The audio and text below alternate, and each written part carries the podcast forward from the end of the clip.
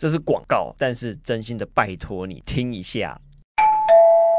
欢迎光临通关采购室。身为物理治疗师，其实常常要熬夜看病例，不止时刻要调整坐姿，还要持续抵抗荧幕带来的强烈刺激。不止这样，下班还要看小孩功课，陪老婆追剧，唉，真是看尽人生百态，真心觉得累耶。因此，我们都推荐长时间使用电脑的你一定要吃哦。优果精叶黄素木鳖果油复合液态胶囊，优果精可以说是集结营养的四大天王，分别有木鳖果油、红球藻油，也就是虾红素，还有游离型叶黄素，最后呢就是印加果油哦。光木鳖果油的茄红素就是番茄的七十六倍，维他命 C 更是柳橙的六十倍，而印加果油则有树上鱼油之称。再搭配高浓度的虾红素与吸收更直接的游离型叶黄素，让我在熬夜用电脑、手机时的专注力更提升。而且这些营养配方都有经过专利认证的哦。这次的优果精啊，可以说是我和阿泽卖老脸跟前几集的来宾 OK Girl 求来的价格。没错，现在五十粒大包装市价二二八零，通关价只要一千三百元，只要一千三百元哦，数量有限。卡关粉现在下单还有买五送一的大优惠哦，心动了吗？马上点选节目下方的链接购买，别再让山西成为你的卡关大挑战喽！马上就让我们进入今天的节目吧。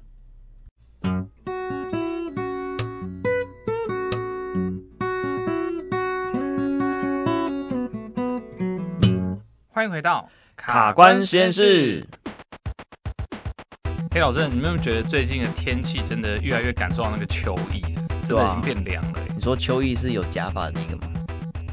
哎、欸，这个这个梗，我们听众还听得懂？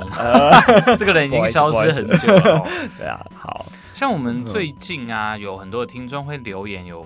问到一个，其实确实也是我们该来聊一聊的主题了啦，就是这个所谓的拉筋。嗯，哦，那我们可能在。呃，比较西方或者说物理治疗这边会会讲说叫伸展啊这件事情，嗯、对，因为其实“筋”这个字啊，原本它就是比较走中医或者说我们传统民俗疗法那一路的，就“筋咯”嘛，我们就常这样讲。但是其实在西方的解剖里面呢、啊，呃，我们对于这个“筋”的解释，可能像有些人会觉得是比较像是肌腱。嗯，我觉得我们曾经提过的，那、嗯、我们的肌肉是一个比较柔软的这个纤维，嗯、那它会先变成一束的比较扎实的肌腱之后，再连到骨头上面。嗯嗯好，那也有人会泛指说，哎、欸，其实筋应该是呃，就是肌腱啊、肌肉啊，那甚至包裹在肌肉外面的这个筋膜，哦，也算是筋的部分。嗯，这几年在医学界也真的对筋膜。算是逐渐变成显学啊，对，大概近十几年嘛，哦、嗯，像我们在物理治疗界啊，嗯、或者说其实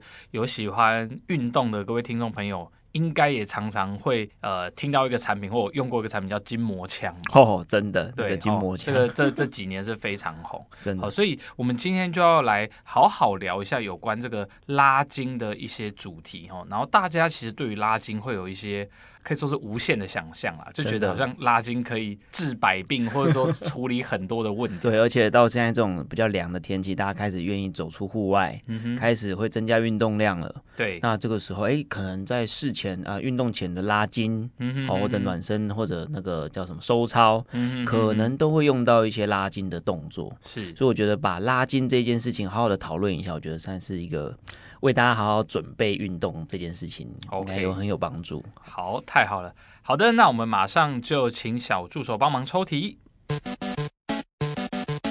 听说拉筋的好处多，要瘦萝卜腿比深蹲跑步更有效，还能够改善下半身水肿、舒缓经痛、调整姿势、体态。到底拉筋拉的是什么呢？每个人都适合拉筋吗？又该怎么拉筋才正确呢？我其实很多女生朋友哦，就是很喜欢做拉筋这个动作，嗯，因为很多人真的就想说自己可能有萝卜腿啊，或者是蝴蝶袖啊，哦，可以透过像伸展拉筋这样的动作，去把这个萝卜腿或者蝴蝶袖消除掉这件事情。还有一种人也很喜欢拉筋，嗯哼，老人啊，对。公园。对，很多老人家很喜欢去做拉筋操啊什么的，反正就是各种奇怪的，嗯、呃，不是各种操啦。因为其实有一句话哦，我不知道大家有没有听过，就是“筋长一寸，寿寿延七年”。嗯，对，没错，它指的就是说，哎，你的整个身体的延展性越好的时候，哎，对你的延年益寿是很有正面的帮助的。嗯，其实台湾我觉得蛮棒的一点，嗯、就是我们在很多的公园。小公园、大公园里面都会有很多的这个公共的算是健身器材嘛，或者说可以辅助拉筋的器材啦。对，嘿，这个我觉得是相当不错。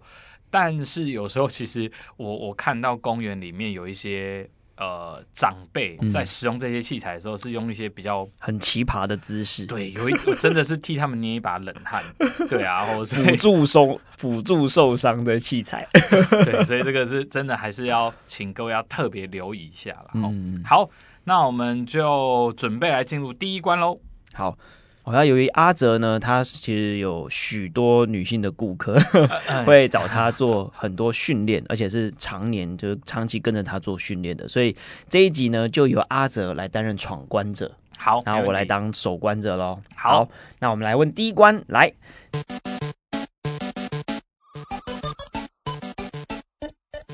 第一关就是常常听到拉筋很重要，但是我们到底拉筋是拉的是什么东西呢？然后为什么要拉这个？好。嗯，这个问题就就是我们刚刚其实前面有稍微有破题了啦。嗯，那所谓的拉筋这件事情啊，呃，我觉得身体其实是蛮团结的一个结构，就是我们不太哦，比如说我们今天按摩好了，哦，今天我们比如说我们按按我们的肩膀哦，肩膀这块肉，嗯，我们能只按到肉而不按到皮吗？其实是很困难的，对吧？嗯那我们的肉里面可能又埋了一些神经血管在里面，对吧？嗯、好，所以其实拉筋这件事情啊，不只是针对我们刚刚提到的，可能是呃肌腱、肌肉、筋膜啊。我们在做一些肢体伸展拉筋的时候，其实也会同步的伸展到我们的像是血管，然后还有我们埋藏在肌肉里面的这些神经，哦，这些东西其实都会拉得到。所以血管跟神经也是会在拉筋的过程当中受到一些延展，这样子。对，它还是会有一些物理性的力量，呃，张力啊。或者拉力在这个在这两个组织上面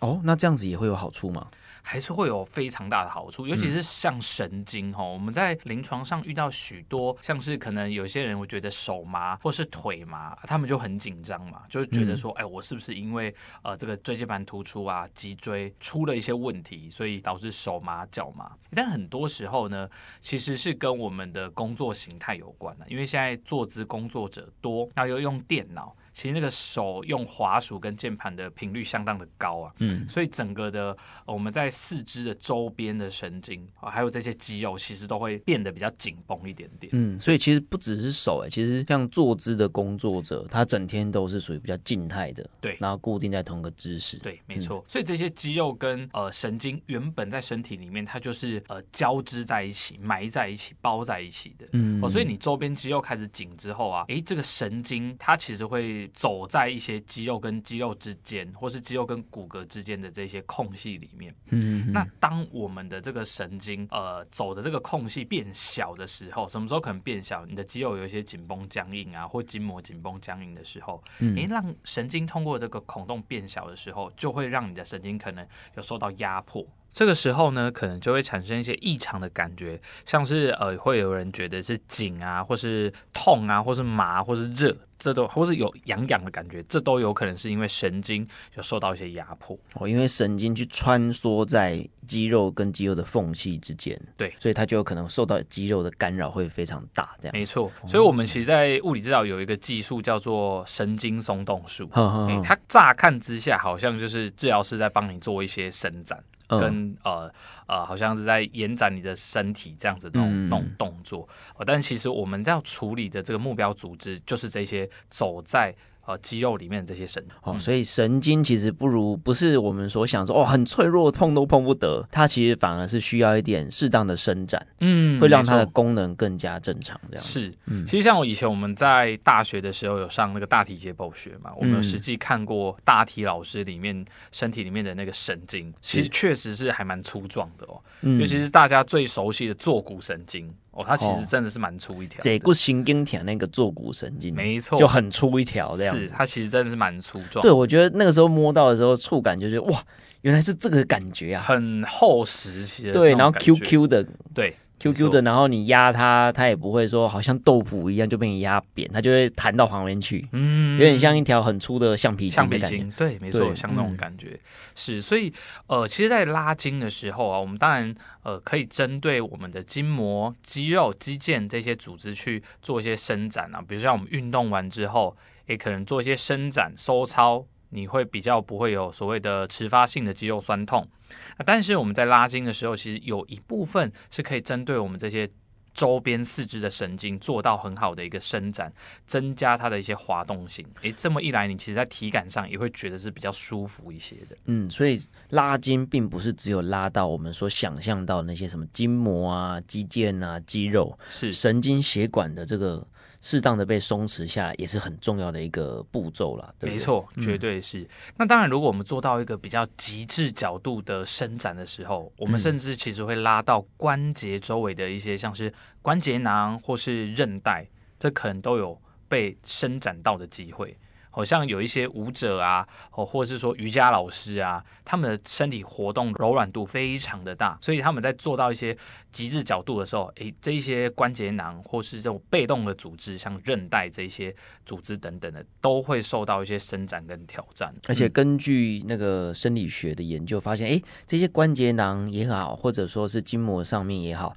它都有很多受器。是对，就是感觉的接收器。那它其实是会一个提供大脑一个很重要的一些呃什么。关节角度啊，或者肌肉延展性的资讯来源，没错，对，所以这样拉完之后，哎，这些受器也会变得更加的敏锐，是这样子吗？对，然后我们对于身体的掌控跟这个呃协调度也会变好，所以像大家应该对于瑜伽这个运动是不陌生的哦。那现在甚至在台湾其实已经红，嗯、呃，我不确定瑜伽进来台湾多久了，但是至少可能二三十年应该是有，就是算说蛮风行的一个。呃，大家很喜欢的运动，然后做团体课程啊等，所以伸展这件事情确实对我们的身体的健康来说是有非常大的益处的。那我我我们今天先撇开说，呃，就是说你觉得说柔软度很好啊，然后然后好像可以劈腿干嘛等等那些很夸张的技巧之外，其实就我们很多时候是追求一个身体感受的舒适度，因为有些人可能睡醒之后就会觉得哇，怎么好像没休息到。可能还是背紧紧的，或是觉得整个人都有一种莫名的张力。嗯，或许啊，或许是你在职场或是生活上的压力 造成的。对，但有有时候呢，很多时候是你整体的这个筋膜哦，或者说我们说这个周边的神经，它是处于一个比较高张力的状态。嗯，所以呢，我们透过伸展拉筋这件事情，是可以让你的身体得到一个更舒服的感受。哦，所以这样听起来，拉筋它并不是只是。一个满足呃身体结构的这个需求，嗯，它其实也可以适当的去刺激大脑，对，去让你的神经的这种讯号更加的敏锐，然后让你获得更好的控制能力，是这样子吗？没错，OK，嗯，所以拉筋其实已经远远超过我们本来所设定的说，哦，我要让关节角度增加而已，嗯，它还会让你算是舒身醒脑的概念，对，没错，对对对，哇，所以其实我真的觉得拉筋这件事情啊，嗯，呃。我蛮想要自自己啊，其实自己想要当个表率嘛，因为我们很多患者其实大多数都有一些可能某些地方紧绷的问题，嗯、那我们也几乎都会请他们回去做一些伸展的动作嘛。嗯，哦，但其实有时候我们治疗师在。在治疗患者的时候，自己没有那个时间，或者没有那个心力放在自己身上。对，对，但是我们如果说可以好好每天花一些时间在做伸展的话，哎，身体确实你会看得到那个进步跟那个改变是非非常明显。哎，我这个真的这件事情我超有感的，嗯嗯，因为我最近在刚好练跑。对对，最近开始跑步嘛？对，我开始练跑，嗯、然后我在跑的时候，我刚开始就是说，哎，起床就直接就下楼开始开始跑，嗯、然后。后来我就想起来，所以我常常告诉我的患者、跑者的一些患者说：“哎，你在跑前要先去让你的躯干跟核心去做一些旋转跟延伸，嗯，然后可以让你在跑的过程当中，身体的柔软度跟旋转的能力更好。是，然后就想起自己讲过这句话，然后我就默默的开始去做这个躯干的旋转，哎，就拉下去就发现，哎，跑跑起来，我的下肢的那个张力啊，跟疲劳程度就会大幅下降，轻松很多，对，真的轻松非常多，所以其实真的是蛮有感的，对，所以我们拉筋这一集真的是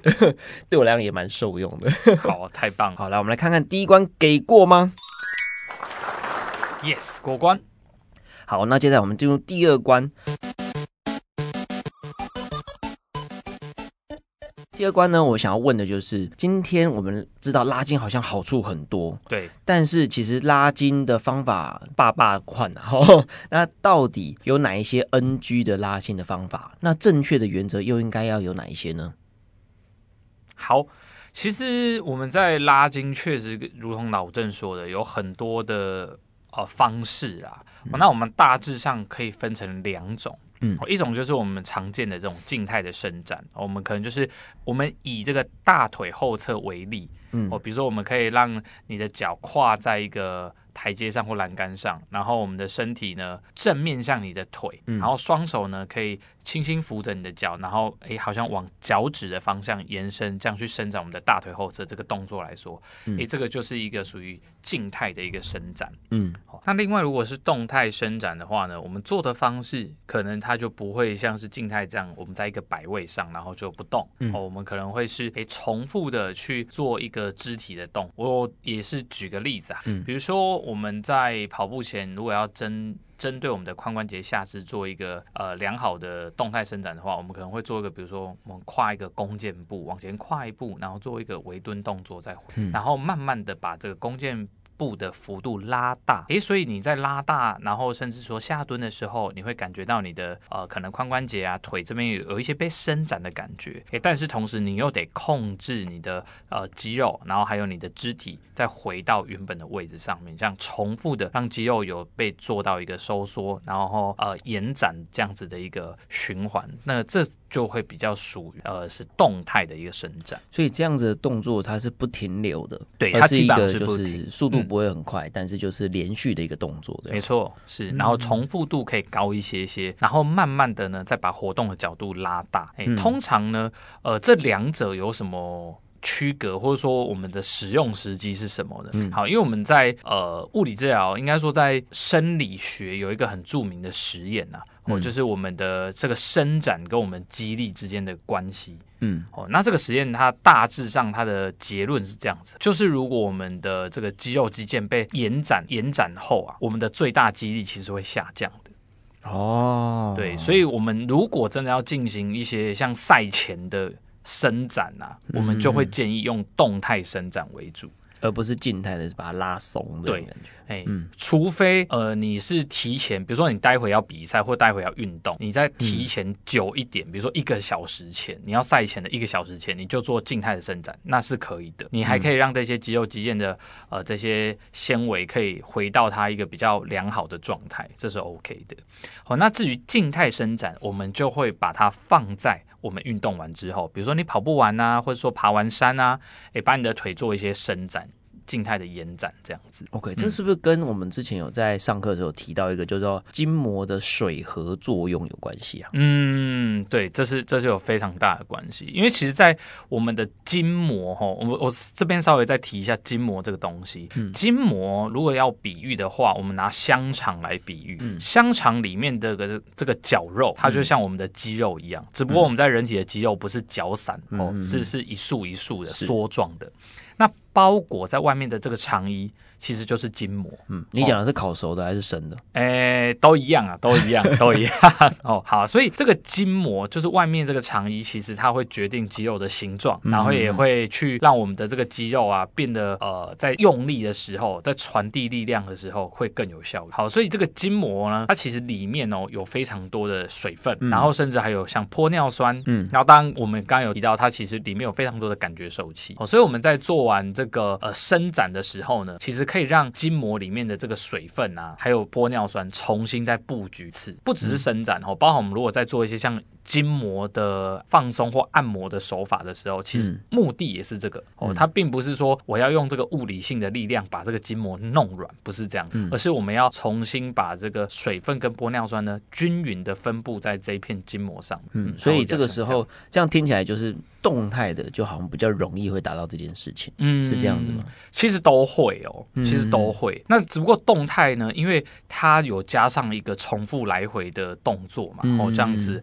有肌肉的收缩参与在里面，嗯，所以呢，它也会征召一些血液到我们这个待会可能要用的肌肉上面，所以你会看到动态伸展，其实很多时候会跟这个人。待会要做哪些、从事哪些运动或者哪些比赛会非常相关。哦，所以像如果像是有打那个高尔夫球的人，他可能就会先做一些躯干的，或者说我们说胸椎这边的旋转。哦，所以这个动态伸展一般我们会挑选它是比较接近他待会要从事的运动这样类型的动态伸展进行，就是他的目标肌肉，没错，先做一些让他等于让他的筋膜有更好的延展性，然后等于是有点润滑它的概念，是，然后嗯，另外也是加上充血进去。让他的肌肉先暖起来、热起来，待会呢比较不容不容易会有一些运动伤害。嗯，其实就像我们之前我们刚刚谈到的时候，水合作用，对，就是水是三那个水就是水分，对，然后它会合作合水合作，它就是筋膜，它就有点像干掉的抹布。嗯，然后你想要让这个干掉抹布放在水龙头下，赶快吸水进去的话，你一定要搓它一下，对，要给它挤一挤啊，对对对，拧一拧，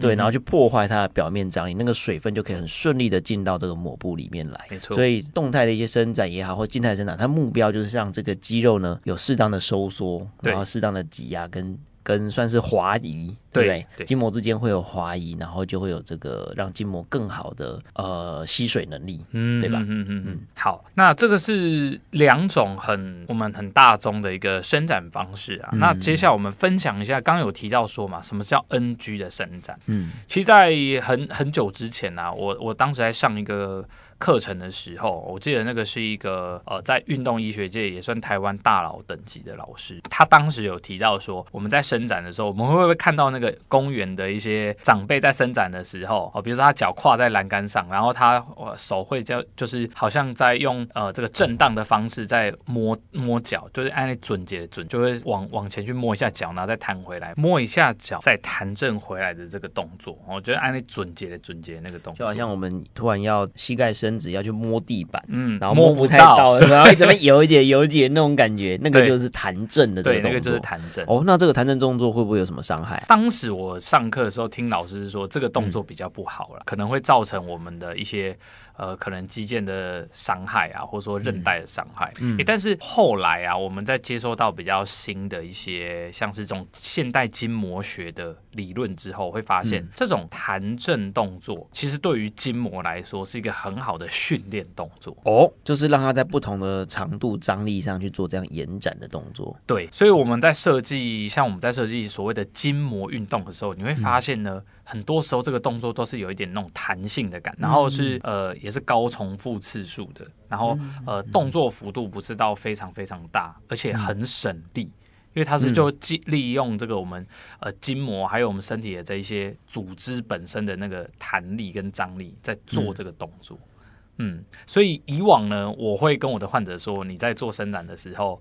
不要用弹正的方式。哦，比如说我们你要伸展腿后，你就好好的摆位到那个地方，然后呢，让你的身体，尤其是我们的肩膀、脖子，非常喜欢代偿，会想要紧绷。哦，我们让这些地方不要有代偿，让它放松的，然后呢，就做到呃我们这个角度比较极致的位置。那所谓极致呢，就是以你自己为标准，你会觉得到有点紧，那甚至会有呃有一点点就是好像不太能忍受，但是又还可以稍微 hold 一下的那个程度。因为你伸展如果没有静态伸展，你如果没有做到比较大的角度的时候，其实它的效益就不高了。嗯，因为没有挑战到你原本这个这个组织的状态。嗯，好，那我们停在这个极致的位置之后呢，要留意的是，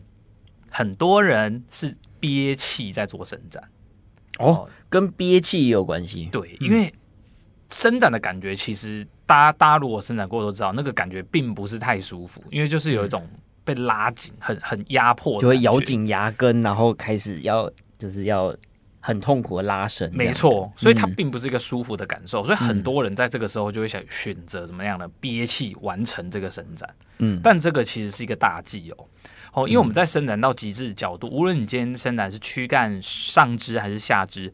我都会强烈的建议，一定要搭配良好的呼吸，而且是最好是比较深层的呼吸。所以很常见的拉筋的这个 NG 的动作，就是你边拉边憋气、憋气、憋气这样子。对对对，所以像很多人会就是涨红着脖子，然后脖子变很粗，脸变很红，然后在那边伸展，那就是为了说哦，我要再多拉那么一寸。多拉那么两寸，其实这个都是很不好的哦。反而是，哎，你拉到你还可以接受的程度，然后透过呃很深层的呼吸，然后慢慢的你就会发现，随着你的呼吸在进行的时候，你的筋膜滑动开来，那你就可以伸展到更大的一个角度。哦，所以不用急，不用慌，也不用硬拉，对，而是到你推到一个极限的时候，停在那边，嗯，然后保持你的呼吸。对，这是非常多，对，这是非常多人会 miss 掉的一个重点，要很缓的去做这件事情。是。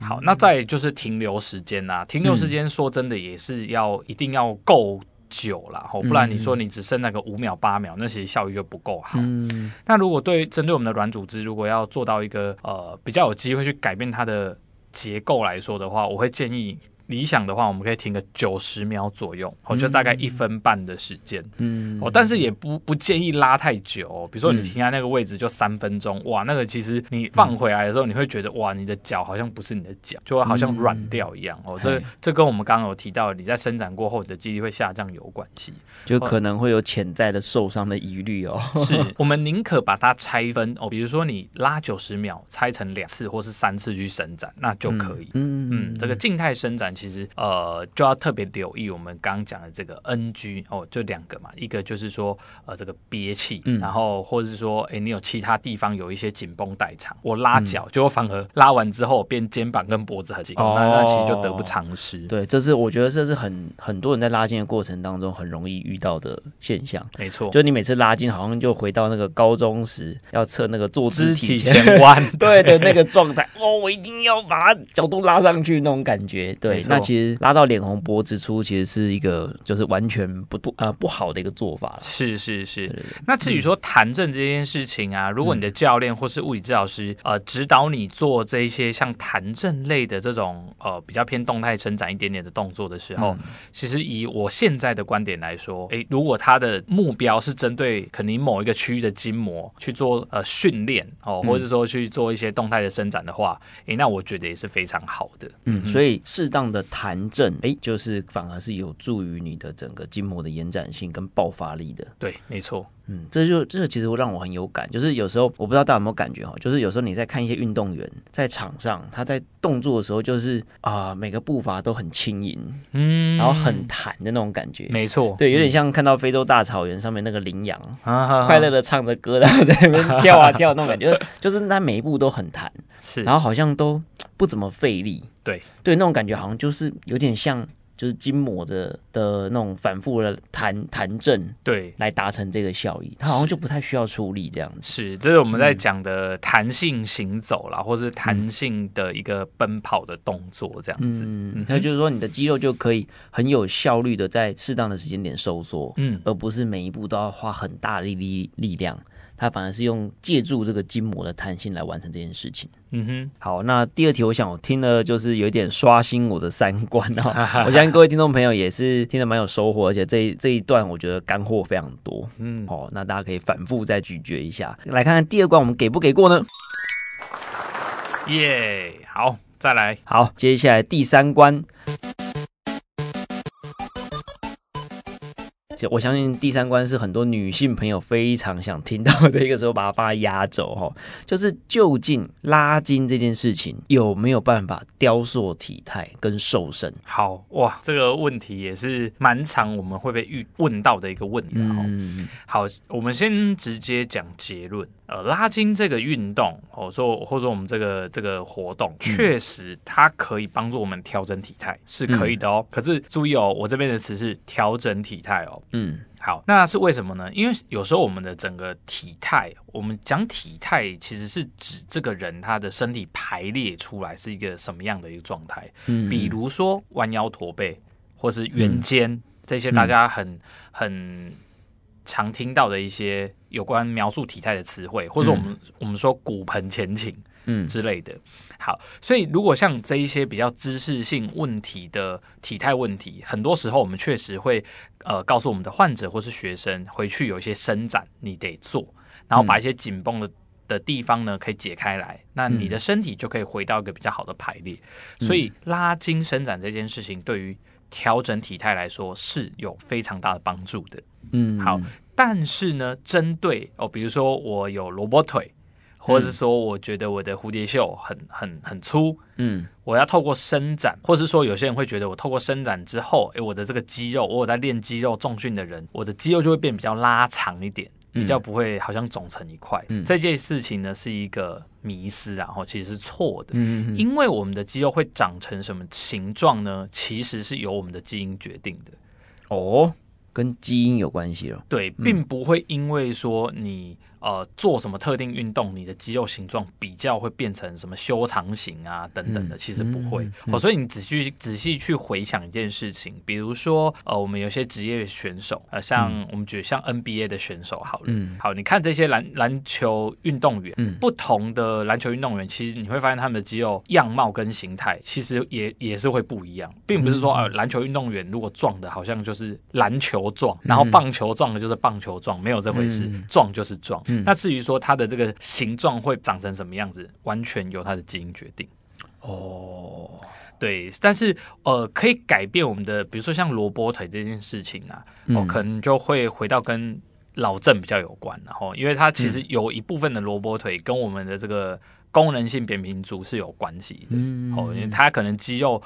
随时都要去做一个过度出力，或者说过度呃 loading 的这件事情，那他当然就会变得比较呃，好像长期都在做训练的那种感觉，他当然会变得比较壮，嗯，哦，像比较会像这样子的概念。OK，所以这个调整体态、调整关节的排列，哎，拉筋是有用的。对，但是你如果是想要让你的身形变瘦，嗯、然后让你的比如说你的肌肉变得修长、变得有线条。哎，这个拉筋或许就没有办法如你所想的那样子了。没错，哦，所以你会发现有一些人啊，嗯、呃，可能我们在健身房看到有一些练得很壮的男生，嗯，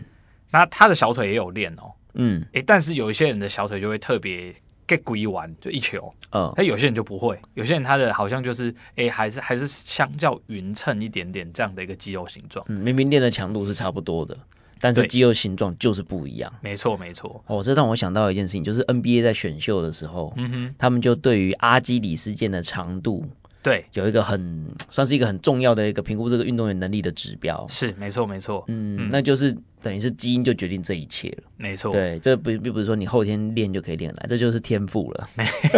没错，哦，所以像我们有很多去呃看到这种健美的选手啊，嗯，说真的，他的努力非常重要啦，但是他的基因也要够好啦，嗯，哦，比如说像我们有一些人的那个腹肌，哦，六块腹肌，或是你有八块腹肌，哎，嗯，这个就是基因决定的哦。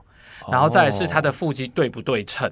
嗯，这件事情虽然也可以透过呃，可能我们像呃物理治疗的一些手法或是一些训练方式，让它稍微匀称一些，但是它到底那个线对不对称，也跟基因非常有关系。嗯嗯，也就是说，一条肌肉的形状，它的。它的肉跟筋哦，跟肌腱之间的这个比例，嗯、这个早早就已经决定了。没错，你只能决定说好，我把肉的部分练得再更肥一点、更大一点这样子。但是比例上、位置上，大概就已经是已经是底定了这样。没错，没错。嗯，所以但是其实对啊、呃，拉筋也还是对体态的这个处理上还是很有帮助了，对吧？嗯，没错。所以如果你要针对肢体去做。雕塑啊，就是改变形状这件事情啊，嗯，其实呃，可能就不是透过伸展拉筋的方式哦，反而你要透过一些特定的训练。哦，比如说像我们的手臂，嗯，我们有大概是前面的这些呃，像像。二头肌啊，我们最常练的这种二头肌啊，还有后面蝴蝶袖这边的三头肌。嗯、如果你想要你的手臂，比如说调成一个前后它的粗壮程度，或者说形状比较好看，嗯，你就要去抓这个训练这两边肌肉不同的量。所以在国外其实有，嗯、其实像台湾也有啦，有一类的教练就是呃，把自己的定位就是叫做体态雕塑的教练。诶、欸，他他不是要让你真的练得很壮，或是说啊，你的你可以去。比赛或是那种体能教练，不是，他、嗯、的目的就是帮助你，你可以呃透过训练，然后打、嗯、打造一个你自己理想中的那个体态的样貌。好，反而是要透过一些像重量训练等等这种训练，去改变你的肌肉的这个肥大程度，然后就可以去调整，或者说我们说雕塑你的这个肢体。嗯，所以会是用所以雕塑肢体，其实就像呃，刚刚阿哲所讲的，肌肉我们虽然没办法没办法做太多的那个比例上没办法做太多的雕塑，但是还有一个关键就是皮下脂肪，嗯，还有那些肢体的水的含量。对，我或许可以透过一些运动去去把那个整个肢体的呃肿胀程度再稍微收敛一些，嗯哼，让肌肉线条变得比较明显。我觉得这个倒是一个拉筋很重要，拉筋啊跟训练，好，尤其像一些重训很重要的一个方法。没错。好，那我们来看第三题，给不给过呢？Yes。欧趴啦，嗯，不错，我今天算是有刷新我很多很多观念了哈。嗯嗯，我相信各位听众朋友也应该也收获满满的，因为有一些像哦，我瘦身，我瘦身又要来拉筋这件事情，这个观念可能就要被改过来了。对。没错，对，对，对，就是你除了拉筋之外，嗯，你可能还需要做一些重量训练，去做一些有氧训练，才能让这个瘦身的目的可以顺利的达成。是，嗯，好，那我们说拉筋这件事情啊，其实大家就要稍微去留意，我的运动前到底该做什么样的伸展哦，就我们就会建议要动态的。嗯，那如果你在运动后，诶，你就可以执行所谓的静态伸展。那伸展这个事情，其实呃也不要担心，就是说。能不能每天做？其实我会建议可以的话就每天做，但只不过你那个量就是稍微去抓一下，还有你的进步幅度啊，或者说你在增加角度的这个速度也不要太快，然后你就顺着自己的节奏。那伸展这件事情，它确实会多花一点点时间，哈，就是啊、呃，你真的如果说你要练劈腿，要练一字马，哦，可能就真的要花一些时间。那但是呢，这个慢慢的累积上去，其实你会发现在角度增加前，你的身体其实就会变得越来越舒服也好，或者说你的整个肢体啊、呃，还有你的呃整个动作协调性也会增加。嗯，所以这个。